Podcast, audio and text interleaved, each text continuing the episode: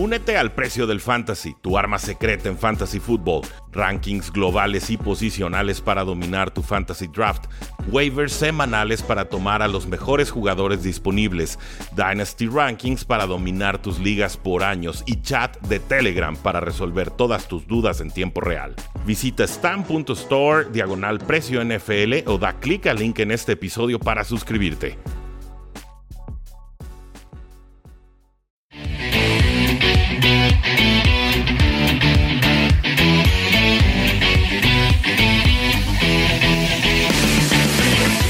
Saludos a todos y bienvenidos a un programa más de Cuarta y Gol, donde la NFL no termina y nosotros tampoco. Yo soy Rudy Jacinto, me encuentran en Twitter como arroba NFL y hoy nos acompaña Rodrigo Solórzano de Jets en Cuarta y Gol. ¿Cómo estás, Rodrigo? Rudy, un gusto estar aquí en Cuarta y Gol. Eh, contentos, hay muchos temas, este... La gente cree que después del draft y después de que salió el calendario no hay noticias. Tenemos mucho que, de qué hablar. Hay, mucho, hay muchísimo y sobre todo tenemos noticias de corebacks en estos momentos. Yo creo que una, una litanía de notas que se van a dar en los próximos dos bloques con todos ustedes. Gracias a los que se están conectando en vivo en la transmisión de JC Medios. Le agradecemos por supuesto a nuestro eh, productor Daniel. Y pues vamos directo con los temas, Rodrigo. Yo creo que tendríamos que empezar con eh, la segunda novela más importante de corebacks en este offseason porque creo que la de Aaron Rodgers ya está claramente como, como el escándalo, el tema, el punto a seguir número uno de la temporada. Hablo, por supuesto, del quarterback de Sean Watson, de los Houston Texans, un quarterback que ha dicho, yo no me voy a presentar entrenamientos voluntarios y que quiere ser cambiado de equipo a pesar de las 22 demandas que ha tenido de mujeres que lo acusan de conducta indebida al momento de atenderlo físicamente como, como masajistas. Que ¿Qué impresión tienes al respecto? Porque una cosa es la demanda y otra cosa es lo que él está exigiendo al equipo. Y que lo que está exigiendo eh, pasó incluso antes de las demandas. O sea, este problema entre Deshaun Watson y los Houston Texans eh, viene prácticamente en enero eh, o después de que acaba el Super Bowl y dice, yo no regreso con Houston, yo no quiero ser parte de los Texans. Y fue ese proceso donde muchos equipos empezaron a interesar. Sí. Jets, Miami, San Francisco, Broncos, sonaron muchísimos equipos y fue justo antes del inicio de la agencia libre que todo esto se detuvo de un hipotético trade, cuando aparecen estas demandas por las masajistas. Y viene el draft, eh, eh, pasa el, tema del draft y las cosas como que se calmaron un poco. Mucho. Y de hecho ya no ha habido noticias más que esto que acabas de comentar, Rudy, sobre que eh, Deshaun Watson no, no ha cambiado su postura, es decir, no quiere regresar con Houston y eh, pues no sé si vaya a jugar 2021. Está, difícil. Finalmente parece que el momento en el que él declararía, ¿no? Lo que llaman en Estados Unidos el deposition, sería hasta febrero del 2022, que primero tienen que hablar las 22 mujeres que están acusando. Y entonces en realidad no se va a resolver la situación legal de Sean Watson, salvo que llegue a un acuerdo con dinero de por medio, por supuesto, con la parte eh, demandante. Watson por el momento dice yo no hice absolutamente nada malo en relación a estas demandas y esto por supuesto ha retrasado el proceso de mi futuro de poder forzar mi cambio de equipo. Sabemos que los Houston Texans con sus acciones están tomando pues, medidas preventivas, ¿no? Primero en agencia libre tomando al coreback Rod Taylor, ex jugador de los Chargers y de los eh, Buffalo Bills en su momento, y también tomando una tercera ronda al coreback David Mills de Stanford, que es un jugador talentoso, pero eh, proclive a lesiones, por lo menos en su historial colegial. Ahí están las dos opciones de coreback. Si Deshaun Watson no juega, porque aunque lo demanden o no, a él, yo creo que a él por lo menos lo van a suspender de 6 a 8 partidos. Sí, falta ver cuál va a ser la postura de la NFL y cuál va a ser el, castigo, porque yo creo que sí se viene un castigo por parte de la, eh, del comisionado de la, de la NFL eh, con, con Watson. Pero ya del lado de los Houston Texans, pues creo que lo tienen claro y no cuentan, no van a tener este, sus servicios. Vamos a ver cómo les va contra Red Taylor. Pero estaba leyendo el otro día, Houston al día de hoy es el equipo con el roster más viejo, es decir, con el, promedio de edad más alto. No puede ser. Creo, creo que está claro que pinta para ser eh, el peor equipo para la temporada 2021. No, esto, esto, es una verdadera tragedia para los Houston Texans, pero bueno, ahí veremos cómo se va resolviendo su situación de mariscal de campo. Jimmy Garoppolo admite que le tomó algo de tiempo procesar todo lo que sucedió con los San Francisco 49ers cuando subieron posiciones y después cuando seleccionaron al quarterback Trey Lance. Nos dice, inicialmente cuando sucedió hubo un millón de emociones que pasaron por mi cabeza, pensaba en todos los posibles escenarios y cosas por el estilo, pero al final del día yo quiero jugar fútbol americano. Quiero salir y ganar partidos. Eso es lo que yo hago y no es algo, no es una locura. Entonces me tomó tiempo procesarlo todo, pero finalmente voy a salir, voy a jugar y simplemente voy a atacar cada día, porque la NFL dice, es un negocio loco, suceden cosas, pero simplemente tienes que ir día a día y sacarle el máximo provecho. ¿Qué impresión te causa esta reacción de Jimmy Garoppolo ante el que pues ya sí o sí va a ser su sucesor en la franquicia? No hay forma en la que Jimmy Garoppolo quede más de dos años. Creo que es una declaración, declaración eh, sensata por todos los ángulos, es decir, sí debe sentir como la presión o un poco de decepción por el hecho de que pues, San Francisco ya tomó la decisión de tomar a Trey Lance, va a ser el, el coreback del futuro. Pero por el otro lado dice Jimmy, este, yo jugué, yo he ganado partidos y aquí el tema con, con en San Francisco no ha sido por su desempeño, a lo mejor sí cuestionable que a lo mejor no es eh, su manera de jugar es elite, eh, no, no, no, es un top 5, pero ganó. Pero llegó a un Super Bowl, Llegó ¿no? un Y Super jugando Bowl. bien. E incluso cuando llega a San Francisco en este trade eh, que se hace con el equipo de los eh, Patriotas, había arrancado muy bien y se viene una lesión. El tema con, con Jimmy Garoppolo han sido las lesiones, no tanto la falta de resultados. O sea, los resultados ahí están, ya los llevó a, a un Super Bowl, pero yo creo que es la parte que le genera duda a la gerencia, es decir, pues no puedo contar contigo temporadas completas, necesito un plan B, voy por Trey Lance y creo que la apuesta por San Francisco va a ser la correcta, es decir, arranca Jimmy Garoppolo, no hay necesidad de arrancar a Trey Lance de, de inmediato y si llega a suceder una lesión más o algo más, pues ya. y, ya se, tiene- y se curan en salud aquí los San Francisco Exacto. 49ers. No pagan de a gratis todos estos picks que le la- lanzan a los Delfines de Miami. Porque Jimmy Garoppolo como titular con San Francisco ha jugado bien. El tema es qué sucede cuando se lastima y por qué se lastima tanto. O sea, es un jugador que a lo largo de su carrera también ha sido proclive, proclive a lesiones, desgraciadamente. Entonces, eh, ¿en qué semana tendría que entrar Trey Lance? Porque algunos dicen, no, no, mientras más los- lo aguantes, mejor. Otros dicen, no, pues no jugó casi nada en 2020, lo vas a dejar fuera de partidos dos temporadas. No, no está sencillo el asunto. Yo creo que dependerá mucho de cómo vaya el récord de San Francisco. eh, o sea, si va ganando, pues no hay Ni le muevas. Ni le muevas. Correcto. Eh, yo creo que será sobre resultados y sobre el desempeño individual, porque también a lo mejor puede ir ganando y a lo mejor empieza a generar sí. dudas, ¿no? Eh, Eh, el rendimiento no es el esperado, ganan más por defensiva o el juego terrestre, y entonces pues quieres ver qué, qué clase de ímpetu le puede inyectar el nuevo, ¿no? Además, eh, es una división muy, muy, muy complicada. Yo creo que para San Francisco, después de lo que sucedió el año pasado, que fueron totalmente un, un hospital, no, no, no siento que haya urgencia el favorito dentro de la división e incluso ser un favorito dentro de la conferencia nacional. O sea, creo que tiene cierto margen Shanahan para llevar el proceso y no, no creo que tenga presión ni de los medios ni dentro de la institución de ya tienes que... Yo, yo creo, Trey yo ahí Lance". difiero un poco. Yo sí creo que hay un poco de presión con Shanahan porque sabemos el nivel de roster que tienen. Sabemos que hubo un mundo de lesiones el año pasado, que fue un hospital el equipo.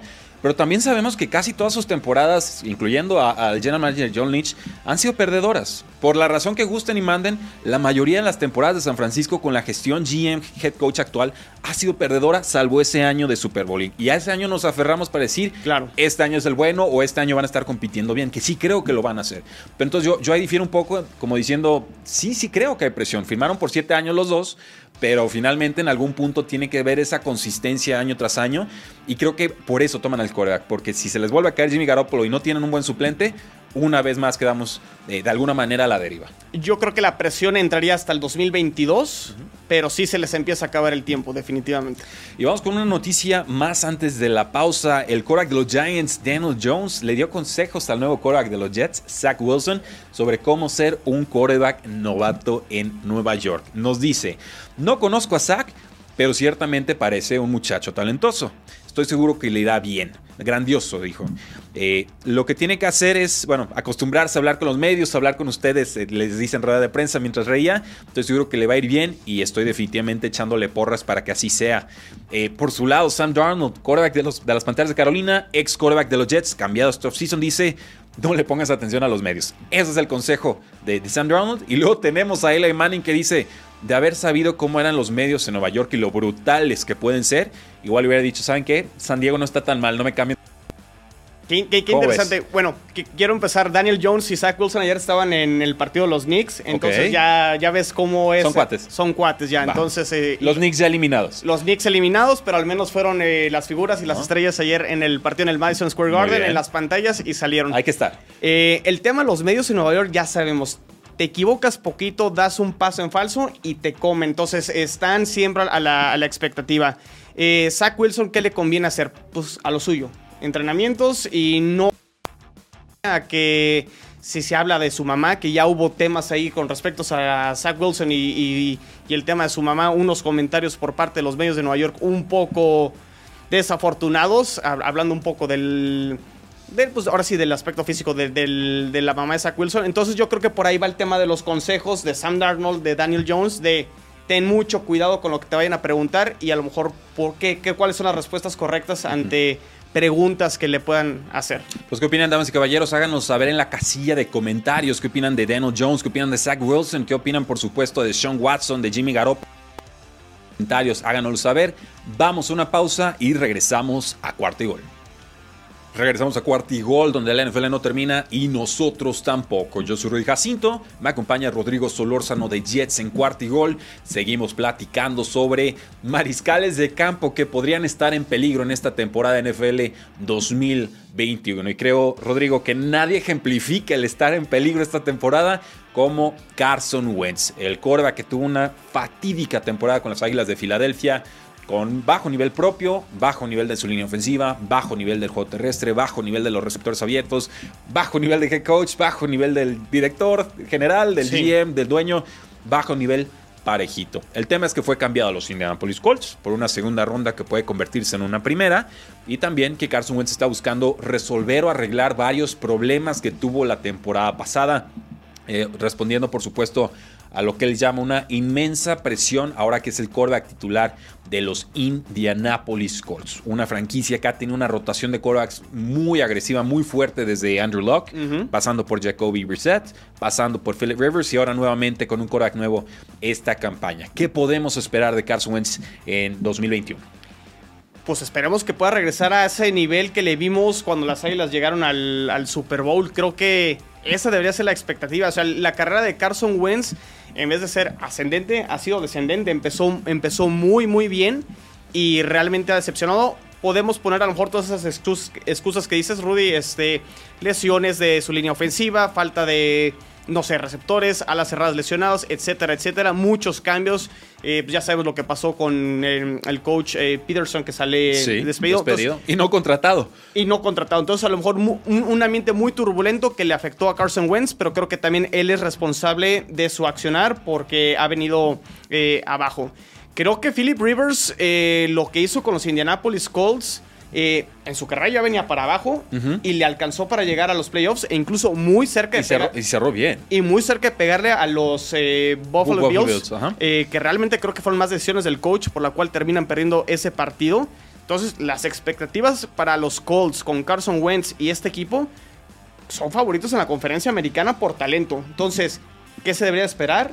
Pues mínimo llegar a juego divisional o creo que juego o algo más. Sí, él dice, bueno, no estoy trabajando en, mi, en mis cuestiones personales de pues, ajustes de coreback y demás. Dice, no es nada loco, simplemente algunas cosas como fundamentos, lo básico, distintas cosas de cómo veo el juego, cómo lo proceso, todo ese tipo de cosas nos dice en una nueva ofensiva, hablando sobre todo lo que tiene que suceder con los nuevos coaches, todos trabajando juntos y hasta el momento todo ha sido bastante, bastante bueno. Es, y dice, como en toda mi carrera ha sido, ¿eh? ir a trabajar mejorar todos los días, cancelar todo el ruido externo, sea bueno, sea malo o sea indiferente. Esto nos dice Carson Wentz.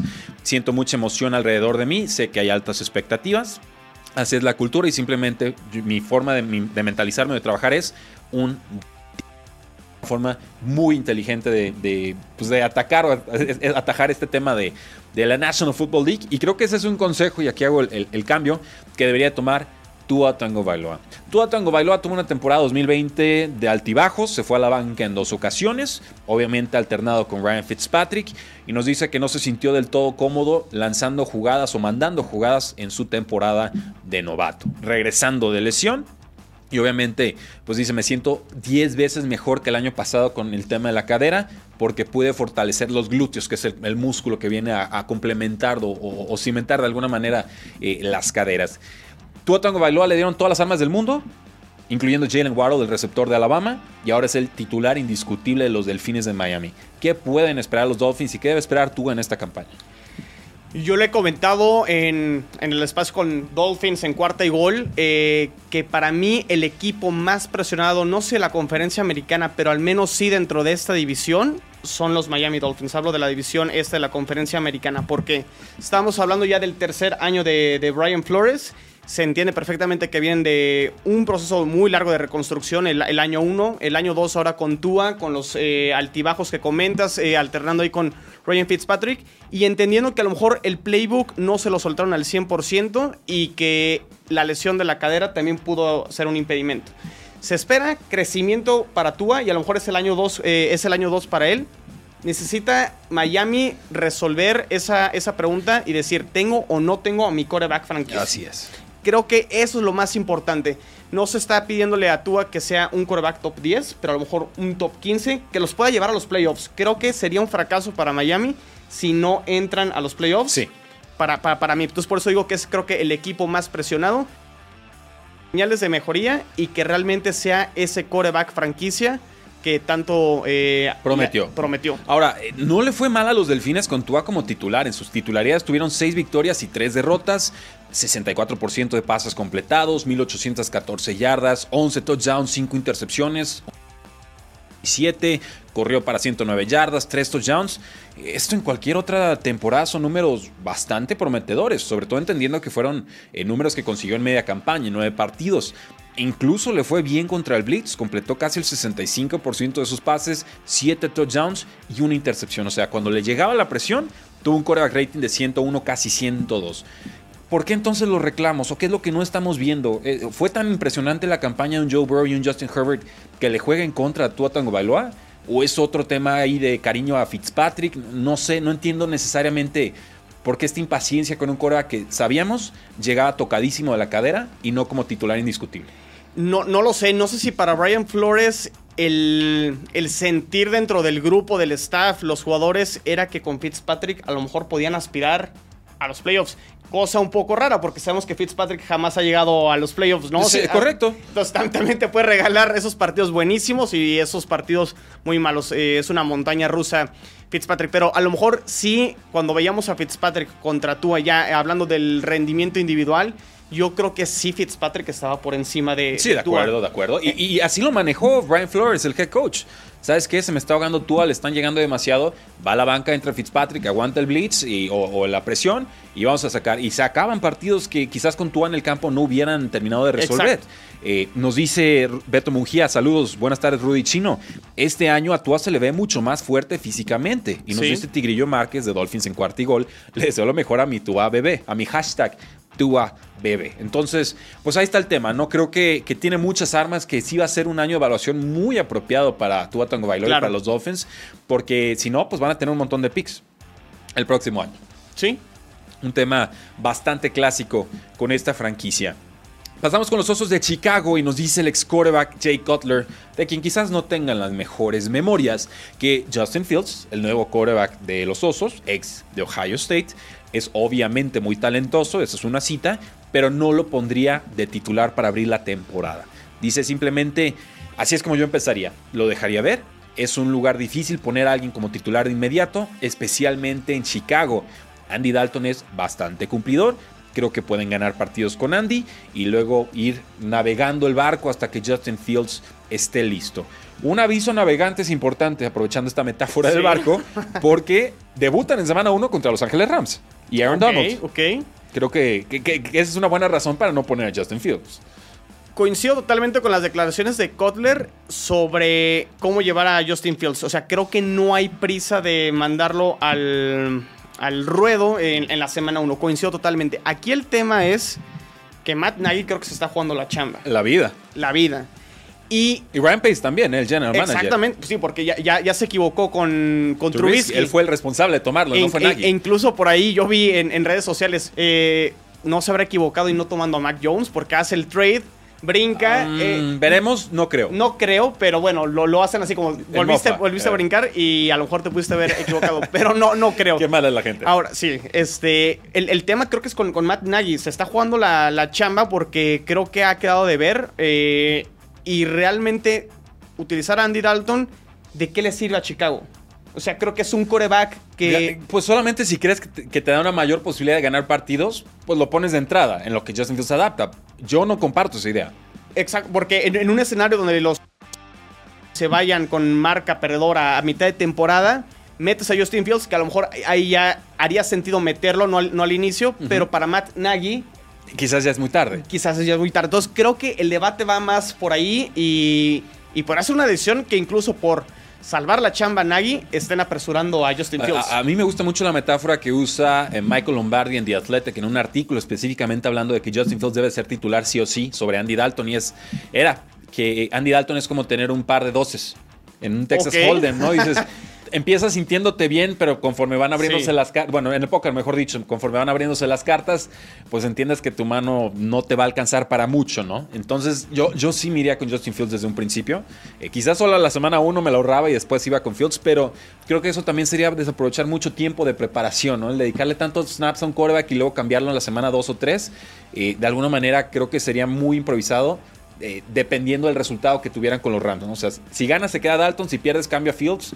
Me parece que un juego no te tendría que determinar tan agresivamente eh, quién va o quién no va y que te podría condicionar demasiado el, el tema de la preparación. Además, lo hemos visto con los corebacks novatos, se trata también de ganar tiempo en el sentido de que no te cuestan, financieramente no te cuesta. Y creo que no hay presión para los equipos, digo, aquí con la, con la excepción de, de Matt Nagy, de llegar a playoffs con, con tu coreback novato. Se trata de desarrollo y de que vayan mejorando. Entonces, sí, por esa parte a lo mejor sí convendría que Justin Fields arrancara, pero sí está complicado de- dependiendo del, del ángulo para, para cada quien. Totalmente, veremos cómo, cómo evoluciona esto. También ojo con el calendario de los Osos de Chicago, que históricamente es complicado por la división en la que están con Packers, con Lions y con, y con Vikingos. Vikingos. Dos de esos tres equipos suelen ser complicados, quizás Detroit no tanto, pero eh, antes de su descanso en la semana 10 van contra Browns, Packers, Bucaneros, 49ers y Steelers. O sea, Chicago, agárrate con el quarterback que quieras porque se viene, se te viene la noche encima, ¿no? Se te viene la de Dios. Ryan Fitzpatrick dice que cambiar de equipos para él es muy sencillo porque lo ha hecho muchísimas veces. Creo que esa es una explicación lógica y razonable, creíble.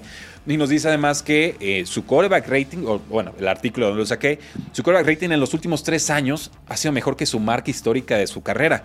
92% las últimas tres temporadas, 82% en, en el, en el general de todas sus demás campañas, ¿no?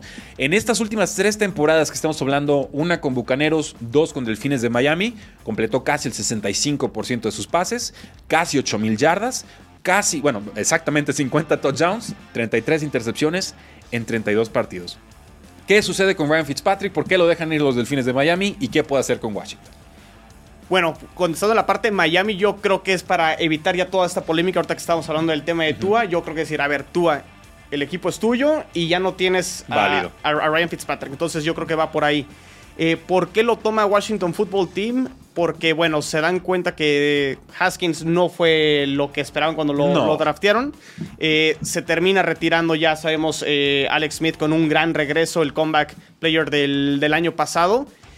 Y Fitzpatrick rinde, o sea, si es un quarterback, lo acabas de decir con todos los números que, que tiene, es un quarterback que tiene muy buena producción. El tema es la inconsistencia, que te regala un super partido y luego vienen dos malos y siempre ponen predicamento al equipo para poder a, jaque. a- a los playoffs. Eso ha sido lo que ha pasado con, con Fitzpatrick. Ahora, llega un equipo donde la defensa es muy buena, la defensa del Washington Football Team, y, y llega a una división que probablemente debe ser una de las más flojitas de toda la NFL. Sí, es la más abierta. Llega con posibilidades de meter este equipo a los playoffs. Totalmente, porque lo que le faltó a este equipo el año pasado fue quarterback y quizás un receptor número 2. Firman a Curtis Samuel de las Panteras, Claro. llega Ryan Fitzpatrick, a mí me sigue gustando Antonio Gibson, que atrapa bien los pases y corre formidablemente entre los tackles. La defensiva ni se diga, o sea, eh, el equipo está muy bien Sí. compensado. La cosa es qué nivel nos va a dar Ryan Fitzpatrick y entonces sabremos realmente si este equipo está para cosas importantes o simplemente para ganar la división, pelearla con los Vaqueros de Dallas y a ver con, con cuántas Claro. victorias, ¿no? Nos dice Ryan Fitzpatrick, para mí es muy sencillo porque lo he hecho tantas veces esto de, de cambiar de equipos. Una de las cosas que he hecho en mi carrera conforme he avanzado es que, pues bueno, hago, hago ciertas lecturas, hago cierta jugada, pero simplemente trato de eliminar todo el ruido de los medios. suena, suena tema recurrente el día de hoy. Ah, veo en qué me tengo que enfocar, en qué cosas tengo que mejorar y hago lo mismo con la gente con la que trabajo. Entonces esa es la mentalidad de Ryan Fitzpatrick, el nuevo quarterback del Washington Football team. Vamos a una pausa y regresamos a cuarto y gol. Regresamos a cuarto y gol, donde la NFL no termina y nosotros tampoco. Yo soy Rudy Jacinto, me acompaña Rodrigo Solórzano de Jets en cuarto y gol. Vean nada más esa sonrisa, cómo no van a querer ver el programa en vivo de cuarto y gol con esa sonrisa. Seguimos platicando de mariscales de campo que pueden estar o no estar en peligro en esta temporada NFL 2021. ¿Y qué tal estas declaraciones de Cam Hayward, el jugador de Steelers, su estrella, que ya se cansó de que todos hablen mal de Big Ben? ¿Está mal la gente que habla mal de Big No Ben? sé, yo- yo- yo pregunto. eh, eh, Es, es una pregunta interesante porque yo, yo soy de la idea que Pittsburgh no ha querido cortar lazos con Big Ben y realmente creo que ya los ha limitado un poco para poder dar ese, ese siguiente salto. Sí, sigue jugando a un nivel aceptable. eh, la temporada pasada se metieron a playoffs, pero sí hubo partidos y me acuerdo muy, muy bien de ese Monday Night Football contra los Cincinnati Bengals, do- donde lanzó muchas, muchas intercepciones, jugó muy mal. Ya físicamente creo que sí va en, en decadencia. Eh, ¿Le sigue alcanzando para ganar partidos? Sí, pero no les va a Pero alcanzar para, para- por él, con él o a pesar de él, ¿no? Y creo que ese es el- Exacto, el, el tema con, con un Big Ben. Él dice, bueno, es que me hicieron una reconstrucción total de- del ligamento en el codo. Y dices, ah, bueno, eso no me lo dijiste el año pasado. Se notó que tu pase profundo era absolutamente Claro. inexistente. Pero hubo muchas cosas también, no todo fue Big Ben. La línea ofensiva fue pobre, ya la han tratado de derramar. Van a llegar con muchas caras, con muy poca experiencia en NFL el próximo año. ¿eh? Me decían, ah, es que ya tenemos a este y al otro y otro. Todos son volados, todos son veremos. ¿eh? No, hay, muy pocos jugadores de, garantía en estos momentos en esa línea ofensiva. Meten a Najee Harris que te atrapa pases y demás. Lo único que le falla de repente es la velocidad tope, pero le, le va a ayudar muchísimo a Big Ben. Pero en defensa también sufrieron bajas, sobre todo la del pass rusher Bud Dupree. Entonces, la ofensiva va a tener que dar un paso adelante y eso, por supuesto, tendrá que suceder de la mano de, Ben Ben. Roethlisberger. Si está sano, si se siente más fuerte y más sano de esa operación que tuvo hace un año, órale, podría verlo, podría entenderlo. La realidad es que no me inspira confianza. Yo creo que este fue una- un mutuo acuerdo de conveniencia y a regañadientes. O sea, Claro. no había forma de cortar a Big Ben por su costo salarial y porque no hay un relevo, desgraciadamente para Steelers. No han tomado cartas en el asunto y ya se tardaron. Ni Mason Rudolph, ni Devlin Hodges, ni Dwayne Haskins, este que está en el equipo de práctica, parecen ese, ese futuro. Pero también porque simplemente les cuesta ese tema emocional, ¿no? Qué difícil es, es desprenderte. desprenderte de un jugador que ha significado tanto para tu franquicia. Y aquí es donde voy a rescatar los comentarios de, Cam Hayward. Dice, fuimos 11 y 0 al inicio de la temporada pasada. ¿Cuántos quarterbacks lo lograron la temporada anterior? Podemos sentarnos aquí y hablar sobre cómo perdimos el juego importante el año pasado. Perdimos con los Cleveland Browns. Está bien, así fue. Nos caímos al final. Aún así llegamos a los playoffs. Y este, no estoy diciendo aquí que mi quarterback no puede competir. No se ha visto a este, a este llegar a Super Bowls en televisión.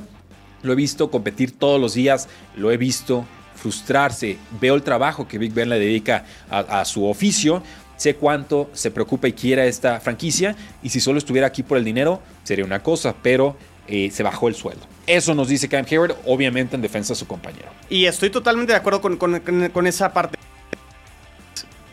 ¿Cuál es el objetivo de Pittsburgh? Y debería- Super Bowls. su- ese debería ser Todos los años.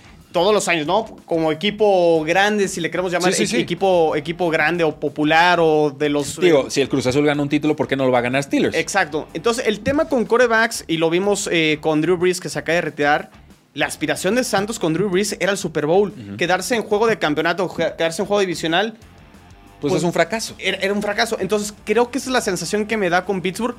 Puede que se metan a playoffs, una división muy complicada con Baltimore y con, y con Cleveland, que traen muy, muy buenos equipos. De entrada, yo no sé si puedan aspirar a ganar la división. Yo de entrada no los tengo ni siquiera en playoffs. Yo este, tampoco. Pero ese es el tema, ok. Puede que lleguen otra vez a los playoffs. Y si vuelven a perder en el comodín, fue la decisión correcta haberte quedado con Big Ben. A lo mejor era mejor ya desprenderte, como lo, lo decíamos, y ya buscar el reemplazo. Vaya que sí, vaya que sí. Nos dice este, Big Ben es un ganador nato. No estamos, no sé por qué todos lo están descontando. Vamos a tener más balance en nuestra ofensiva, vamos a ser más peligrosos. La línea ofensiva está en fluctuación, cierto, pero es- todos vamos a aprender un nuevo sistema. O sea, mucha esperanza, mucho optimismo, pero la realidad tangible es el año pasado de Steelers fue una decepción. Y, Claro. y Big Ben, pues Te cumplió muy a secas, muy limitadamente y con pasecitos cortos. La realidad es que esa es la parte que a mí me inquieta de, la temporada que podría tener Big Ben en 2021. Pero ¿qué opinan ustedes, damas y caballeros? Háganos saber en la casilla de comentarios. Y vamos con Lamar Jackson, este quarterback de los Baltimore Ravens. No nos salimos de la división de la AFC Norte. Y dice, llevamos meses hablando con, con Baltimore, todavía no hay un acuerdo, pero a mí me encantaría estar aquí en Baltimore para siempre. Creo que lo merece. Ha sido un coreback que temporada que juega llegan a un nivel más alto. Eh, primero fue la duda que si podían ganar eh, partidos de playoff ya lo terminaron haciendo. Ay, cómo se le hicieron la vida de cuadritos hasta ganarlo, ¿eh? Hasta ganarlo. Lleva dos años. O sea, que, no pasa nada. Y, creo que van, van de menos a más. Creo que ahora le seleccionaron a, un receptor ahora en el draft en, primera ronda. Eh, que era una de las cosas que se le cuestionaba al equipo de, Baltimore, que no tenía eh, los receptores. Y creo que, creo que es un... Eh, algo que necesitaba Baltimore. No, no depender tanto del juego terrestre de Lamar Jackson, que es letal y que seguirá estando ahí, pero creo que eh, Lamar Jackson eh, ha demostrado y merece cobrar y esperamos que lo haga antes del inicio de, la temporada. Nos dice Lamar Jackson, me encantaría estar aquí para siempre. Amo a Baltimore, amo a toda la organización, amo a todos en este edificio. Ojalá podamos hacer que algo suceda pronto o, cuando se tenga que, firmar, ¿no? Si soy honesto, estoy realmente enfocado con la temporada, estoy realmente enfocado con tratar de ganar. No me preocupa si esta extensión se firma este año o la siguiente, simplemente voy a crecer, voy a construir y vamos viendo qué es lo, qué es lo que sucede. No sé exactamente qué va a suceder larga lista de logros de hasta el momento. Tres temporadas, bueno, dije dos, ¿verdad? Ya tiene tres, ya tiene tres, pero dijiste correctamente, cada año va, avanzando y va progresando.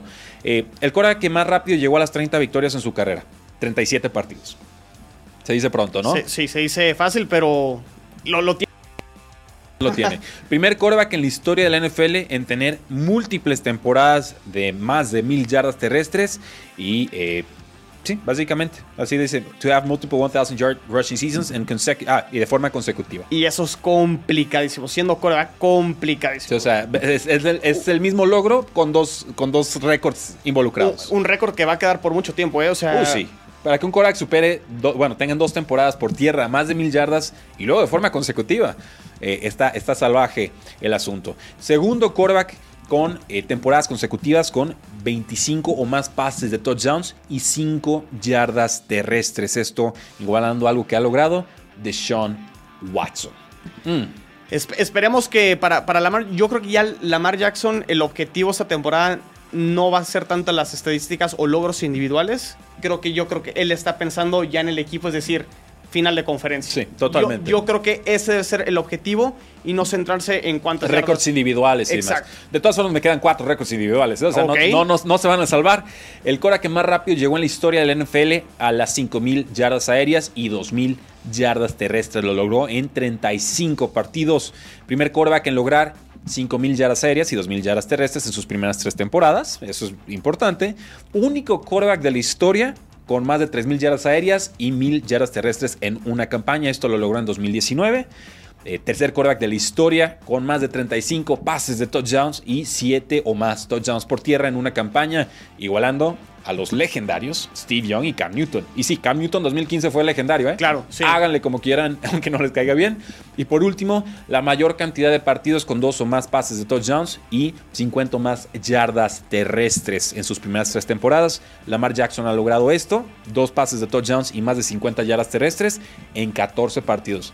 El hombre es una amenaza. Me queda claro que no es un pocket passer a lo Tom Brady o tan preciso como un Aaron Rodgers, pero el hombre es una amenaza y con que mejore tantito el pase, y le han dado mejores armas aéreas, cuidado, yo creo que esta ofensiva de Baltimore todavía tiene uno o dos niveles más por encontrar. Ahorita que estabas dando esa estadística, Rudy, de 3.000 yardas por aire y 1.000 corriendo, a mí dame 4.000 yardas de un coreback. De como sea. Y como sea. incluso, o sea, esto te habla de que es letal corriendo y por aire, que hace más difícil defenderlo. Entonces, eh, esos números ahí están y y no hay manera de debatir lo que ha sido el, este, Lamar Jackson en sus primeros tres años en la NFL. Nos dice Danny Sip, Daniel Jones va a dar el paso sí o sí. Pues no sé, paso hacia adelante, paso hacia atrás. O sea, hay muchos tipos de pasos. Hay muchos tipos de pasos. No sé eh, a qué paso te refieres, Dani, pero explícanos bien. Nos dice Tirillo Márquez, es increíble que eh, Fitzpatrick se vea mejor que el difunto Felipe Ríos o el mismo Roethlisberger. Pues es la barba, ¿no? Yo creo que la barba ayuda. Ah, bueno, no, no sé a qué se refiere el eh, Tigrillo, si físicamente o. o Que, lo ve, que, jugando. le- que le ve mejor este composición física, lo ve más completito, yo creo. Sí, yo, se, se ve bien. O sea, Fitzpatrick jugó muy bien la temporada pasada con los Dolphins. Y bueno, lo decías, también con, con Bucaneros lo hizo bastante, lo hizo bastante bien. Creo que eh, Fitzpatrick puede ser el año que finalmente logre entrar a los playoffs con el Washington Football Team. Ojalá, ojalá, yo creo que todos estaremos contentos si así sucede. Es como los robles, ¿no? Mientras más viejos, más fuertes, Sí. más grandes. Eh, Ro- eh, Robledo Zúñiga Armando nos dice, ¿creen que volvamos a ver a Minshew como titular en algún equipo? ¿O se queda a pelear con, por el mejor cabello con Trevor Lawrence en Jacksonville? Ahora que, que dice de Trevor Lawrence eh, trae mejor cabellera. Bueno, sí, creo que la cabellera de Trevor Lawrence eh, Compite bien, ¿eh? com- compite bien. compite bastante bien. El tema de Minshew, en equipo va a encontrar eventualmente, sea ahorita eh, Jacksonville o eventualmente algún otro equipo. Di- dime que no sería el coreback titular en Broncos. Ah, Con Terry- fácil. contra Terry Bridgewater y contra Drew Lock. Para mí lo sería. Sí, sí, sí. O sea, creo que va a tener este espacio todavía y oportunidades, no solo para ser un suplente, sino con oportunidad de, de ser un coreback titular. ¿O por qué Houston no dice, no, oye, ¿sabes qué? En vez de pagar la tercera ronda por David Mills, pues mándame Gardner Minshew. Lleva dos años, le quedan otros dos de contrato. Bueno, Vamos viendo qué onda. Pero Pero, yo no sé si Minshew quisiera ir a Houston. no le vas a preguntar porque, porque es un trade. sería un trade. Básicamente, o sea, no- no- es la parte que de repente no entiendo. Entonces, con esto lo que queremos decir es, sí, yo creo que Gardner Minshew encuentra equipo eh, próximo año, yo creo. Yo creo que es un suplente de Claro. lujo y un adecuado titular. Eh, así, así tal cual a secas. Tiene mejor navegación de bolsillo, y lo he dicho varias veces, que un Baker Mayfield, por ejemplo, el quarterback de los Cleveland Browns. Se, se puede volver un coreback de transición, donde a lo mejor un equipo que esté buscando el reemplazo o el coreback franquicia, empiezas con Minshew problema. y eventualmente vas metiendo a tu coreback novato. Totalmente, yo creo que le queda mucho a Gardner Minshew por dar en la NFL, pero seguramente no será en 2021, salvo esperemos que no, lesión de Trevor Lawrence. Vamos a una pausa y regresamos a cuarto y gol. Regresamos a cuarto y gol, donde la NFL no termina y nosotros tampoco. Nos estamos riendo fuera de cabina. Está chido, está padre. Yo soy Rudy Jacinto. Me acompaña Rodrigo Solórzano. Rodrigo, esta noticia no es de risa, ¿eh? A ver. Regresa la USFL. Regresará en la primavera del 2022 después de haber cerrado a mediados de 1980 y tantos, 85, 86, cuando se va a pleito con la National Football League, gana la demanda, pero ¿qué crees? Le pagan un dólar de compensación y entonces pues termina de quebrar la pobre cosa. Gracias Donald Trump, él prácticamente le dio el, el clavo al ataúd, o sea, él quiso defender y, y lo único que hizo fue destrozar la- a la pobre liga. Una liga que la entiendo perfectamente desde el punto de vista de cuándo se juega o se jugaba o se piensa jugar, que es cuando no se juega en NFL. Así es, así empezó originalmente. Exacto. Entonces, por, por esa parte es atractivo porque para los aficionados que son. eh, que no se pueden desprender del juego y necesitan juegos cada semana, funcionaba muy bien. El tema es. eh, pues monetariamente para los jugadores es muy complicado. eh, los contratos de repente complicado. El, el tema de la pandemia, por ejemplo, con la otra liga que se termina cancelando el año pasado son ligas que económicamente no han estado sustentadas de forma correcta o apropiada, o no sé si por el tema de los dueños, eh, que, que es muy complicado. Es atractivo por el tema de los jugadores que se pueden desarrollar. Claro. Eh, jugadores que a lo mejor eh, son cortados por, por parte del equipo de la NFL pueden eh, eh, tener Brillar, una oportunidad sí. brillar. Caso Jim Kelly se me viene a la, a la mente. Oh, ay, ay, yo tengo la lista aquí de, de jugadores bien importantes. O sea, el tema de la USFL es que le hizo competencia y bien a la National Football League como un torneo de primavera, cuando estaba fuera de la NFL. Luego cambian las fechas, se empalman con la National Football League y quieren provocar una fusión. Sí, obviamente, pues para subirle el valor a sus franquicias. La NFL está a huelga, un- una, una demanda antimonopolio, la gana la USFL, pero la compensación fue realmente eh, irrisoria y pues no les queda de otra más que cerrar. No les resulta eh, la apuesta. Casi 40 años después, la USFL está lista para un regreso mayúsculo.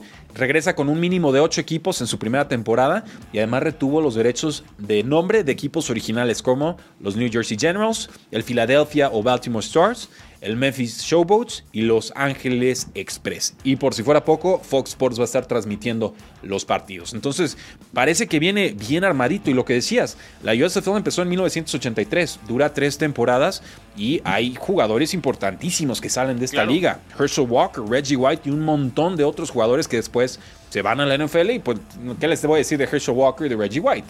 O sea, Salón de la Fama, ven a mí. La liga cierra en 1986, no les funciona el tema este de la demanda, pero ojo ahí, ¿eh? yo creo que el, usar el USFL eh, puede poner un poco nerviosos a algunos dueños de la NFL que todavía se acuerdan lo que fue aquella época o quizás sus padres dueños en aquel momento se las llegaron a platicar. ¿Qué opinan ustedes sobre el regreso de la USFL? ¿Será una liga exitosa o no exitosa? ¿Le irá como a la AAF? ¿Le irá como a la XFL? Háganos saber ahí en la casilla de comentarios. Rodrigo, Julio Jones sigue con esta rumorología de trades. Parece que sale de Falcons. Y el que levanta la mano es de Andre Hopkins, el receptor de los Cardinals, que dice: Me reestructuro el contrato con tal de firmar al Pro Bowler y al All-Star y al Hall of Famer futuro en Arizona. Hopkins tiene un salario base de 15.3 millones de dólares en 2021 y le tendrán que pagar 11 y medio durante las temporadas 2022 y 2023. Cardinals tiene ahorita el lugar número 3 en espacio salarial. Tienen más o menos 3 y medio millones para jugar. No les alcanza en estos momentos para firmar a Julio Jones que cuesta unos 15 en 2021. ¿Lo haría si fueras Cardinals? ¿Es este el movimiento que necesitan para pues, ganar la división y pelear un Super Bowl? Que creo por eso están reforzando con, con los AJ Greens y los JJ Watts y, todos estos jugadores. Híjole, no. James Connors. Bueno, tienen a DeAndre Hopkins, tienen a Isabela, tienen a. Wendell Moore, el receptor novato. Pero no, nunca te va a sobrar tener a un Julio Jones. O sea, entonces puede ser una, una, apuesta interesante y realmente ser una ofensiva muy, muy explosiva los, para los eh, Arizona Cardinals.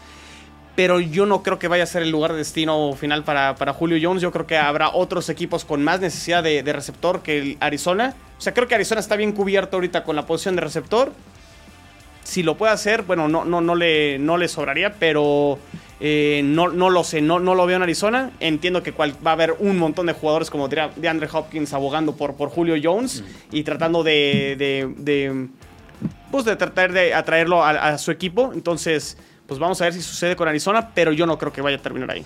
Va, yo, yo tampoco sería eh, mi apuesta favorita verlo en los, en los Arizona Cardinals. Creo que San Francisco tendría sentido, aunque les faltan algunos picks, están gastaditos.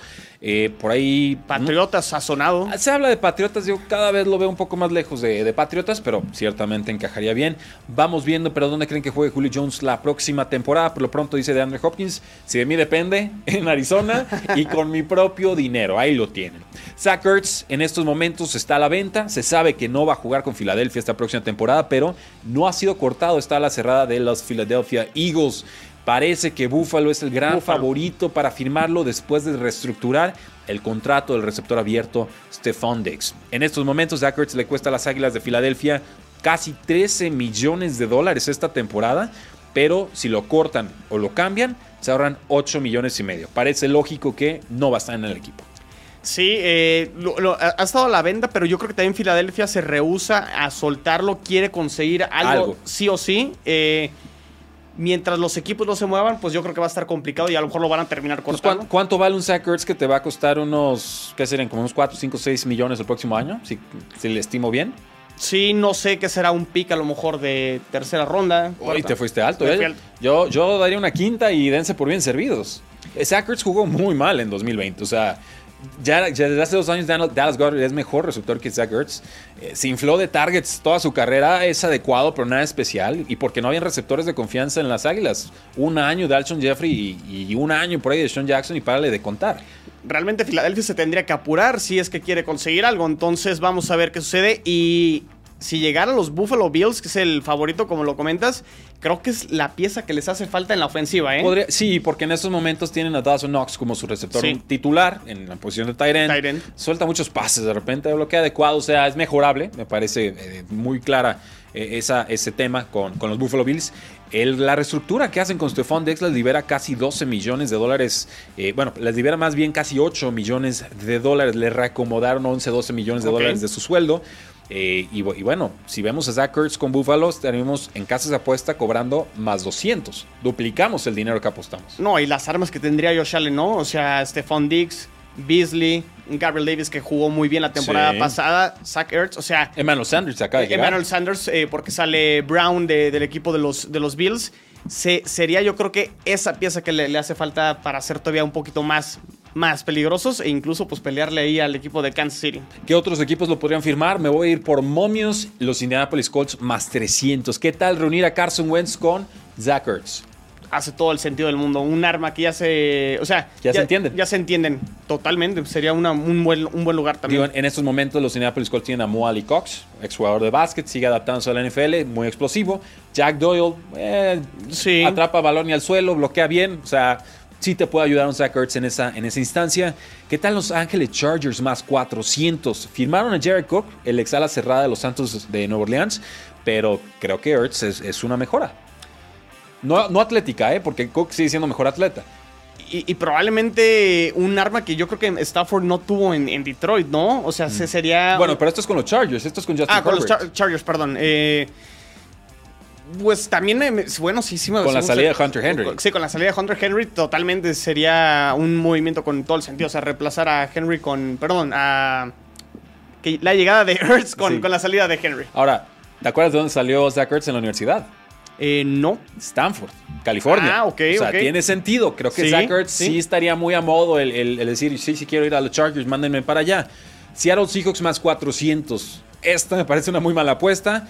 Podrían usar otro tight end, sí, pero ya firmaron a Gerald Everett de Los Ángeles Rams en esta offseason No. y es, para mí es 15 veces mejor en estos momentos Gerald Everett que Zach Ertz. Sí, no, creo que en Seattle se- sería otro movimiento precipitado por, por Seattle. O sea, si van a gastar, que vayan por Julio Jones, ¿no? sí, sí, totalmente. Sí, yo- Totalmente. es- esa sería la, la apuesta que yo haría si les alcanza.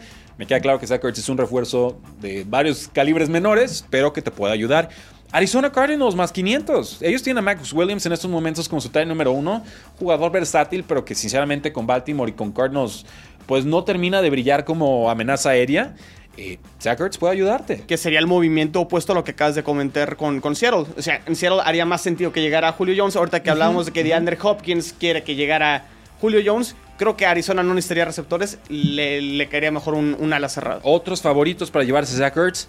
Panteras de Carolina, más 700. En estos momentos está Ian Thomas, que fue un boss total, una decepción en 2020. Denle armas a Sam Darnold, por favor. Más armas, tiene un mundo de receptores Bueno. abiertos, ¿eh? De, de lo que no tuvo en Jets, ahora lo que va a tener en, en Carolina, creo que también eh, un ala cerrada como Zach Ertz. Puede ayudar. Puede Ahí ayudar. te va otra. Jacksonville Jaguars más 700. Sale Tyler Eifert. Podría competirle bien a Tim Tebow. Sí, y creo que Jacksonville es ahorita de los equipos también que en el espacio salarial de lo que queda ahorita eh, a partir del primero de, de junio eh, tiene espacio, podría ayudar. Lo podrían firmar económicamente y podría ayudarle también a, a Trevor Lawrence. Los Ángeles Rams ahora sí, más 900. Sale eh, Gerald Everett, le queda por ahí uno o dos años de contrato a Tyler Higbee. Tomaron a un tight end, se me, creo que toma, se me está escapando el nombre, Jacob Harris, perdón. Sí. Eh, tight end de, de Los Ángeles Rams. Podría ayudarles, tienen de repente formaciones de dos alas cerradas bastante productivas los Los Ángeles Rams, pero me queda claro que pues, ellos son más de receptores abiertos. Sí, pero yo creo que no, no le quería mal a Matthew Stafford. Ahora sí, este, un, un ala cerrada. Yo creo que en Detroit no, no tuvo. No, bueno, Hawkinson fue bueno. Bueno, pero. Lastimado, si quieres. Pero, pero Hertz creo que sería. No, Para mí no. Yo respeto. Para mí, sobre todo esta versión de Zach Ertz, no, a mí, a mí denme a TJ Hawkinson. Ok. Lo van a ver este año, ¿eh? O sea, Hawkinson va a tener como 130 targets, va a producir como mil ¿Con yardas. Jared Goff? 8 touchdowns, con quien sea. Pues es que Jared Goff era el que siempre se iba con el end. Ese es, yo creo que la relación end Jared Goff siempre es productiva. Vamos, Y vamos a ver. Yo, yo si las lesiones respetan, yo creo que eh, Hawkinson acaba top 6 en fantasy. O sea, va a ser una cosa escandalosa por volumen, pero también porque es un, un jugador talentoso entrando a su tercer año. Veremos si, si es cierto o no. Me, la, me la puede recordar si me equivoco. y la última, el Washington Football Team más mil para complementar al ex quarterback Logan Thomas, que jugó bastante bien el año pasado, pero ya está grandecito, igual que Zach Ertz, 29-30 años, y para jugar con Ryan Fitzpatrick y volver un poco más peligroso esta ofensiva. Luego, estos movimientos de jugadores dentro de la división Eh, son, son atractivos. sí, sí, son sí, sí. atractivos. Viéndolos desde ese punto de vista que ya conocen a los rivales, pudiera funcionar. Sí, pues ahí está. Pues vamos viendo, damas y caballeros, dónde termina Zach Ertz, dónde creen que ustedes, ustedes que vaya a jugar Zach Ertz esta próxima temporada, cuánto creen que cueste adquirirlo y creen que se vaya de bueno o de mala gana, háganlo saber en la casilla de comentarios, denle like a este video, denle like a este canal y activen la campanita de notificaciones, porque la NFL no termina y nosotros tampoco. Cuarto y gol.